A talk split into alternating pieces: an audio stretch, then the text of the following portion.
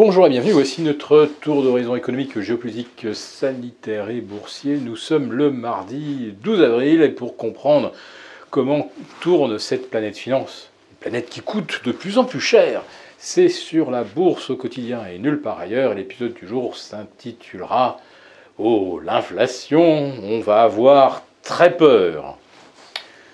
Ce mardi à 14h30, euh, je pense que les opérateurs vont faire des hauts, des ah en découvrant le niveau d'inflation aux États-Unis. On nous le promet stratosphérique. La Maison Blanche s'attend à des euh, chiffres euh, étourdissants. Donc on va avoir plus de 8% probablement 8,4, c'est le consensus. Euh, pourquoi pas encore davantage 8,7, 8,8. Euh, en fait, c'est pas ça euh, qui est important. c'est la réaction des marchés sur ce qui est quand même un, événement très très attendu. C'est-à-dire qu'on attend une catastrophe. Et généralement, comme on dit, bah, vaut mieux vendre la nouvelle. Euh, autrement dit, les marchés obligataires ont déjà tellement corrigé.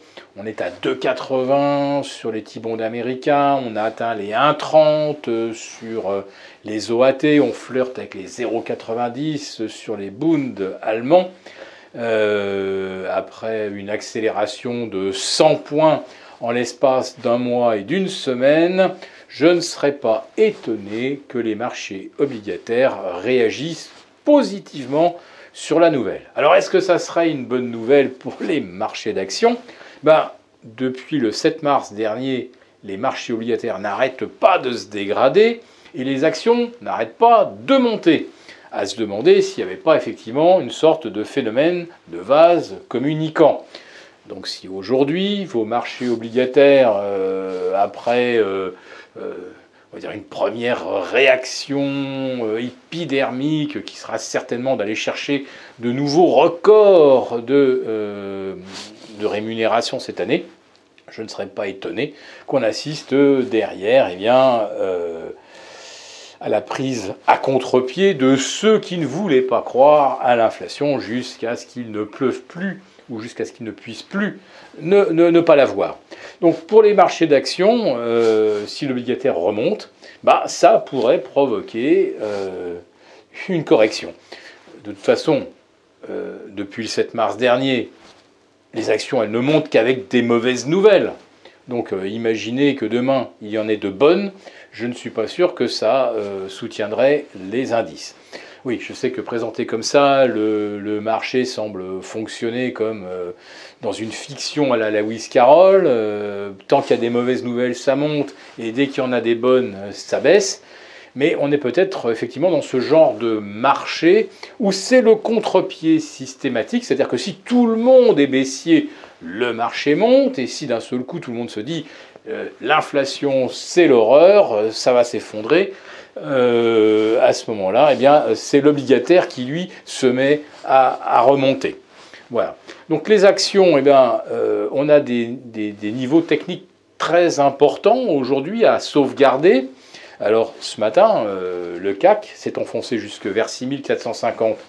Le support a été sauvé et on est même remonté au-delà des 6005. Sur l'Eurostock, c'est pile poil les 4000 euh, si on les enfonce, on repart sur une série baissière. Sur le DAX, on préserve exactement les 14000 et vous allez voir que ce n'est pas terminé puisque sur le Nasdaq, on a là aussi euh, le test d'un seuil que tous les chartistes connaissent qui est les 13005. Et si on enfonce les 13005, et eh bien là, on est parti pour perdre 5 ou 6% supplémentaires. Donc oui, cette journée euh, de mardi va tout de même être euh, cruciale, mais euh, les choses risquent de fonctionner finalement un petit peu à l'envers de ce que les marchés attendent, c'est-à-dire peut-être enfin un sursaut sur le fait accompli des marchés obligataires et des marchés euh, d'actions euh, qui sont à la merci de la moindre bonne nouvelle qui pourrait tomber, je ne sais pas, euh, sur le front euh, géostratégique, reprise des pourparlers russo-ukrainiens, je ne sais pas. Mais vous savez par contre où se situent les seuils de retournement à la baisse. Donc, à la limite, peu importe ce qui fait que ces seuils sont menacés ou enfoncés, euh, ce qui compte, c'est ce que l'on observera, c'est ce qu'on constatera. Donc, s'il y a cassure, ne vous posez même pas la question de savoir pourquoi ni comment. C'est qu'on est reparti, effectivement, pour un épisode correctif sur les actions. Et je dirais qu'elles en ont quand même bien besoin, vu le niveau des taux d'intérêt actuels. Si cette vidéo vous a plu, n'hésitez pas à nous mettre un pouce. Et on vous retrouve demain pour une nouvelle quotidienne.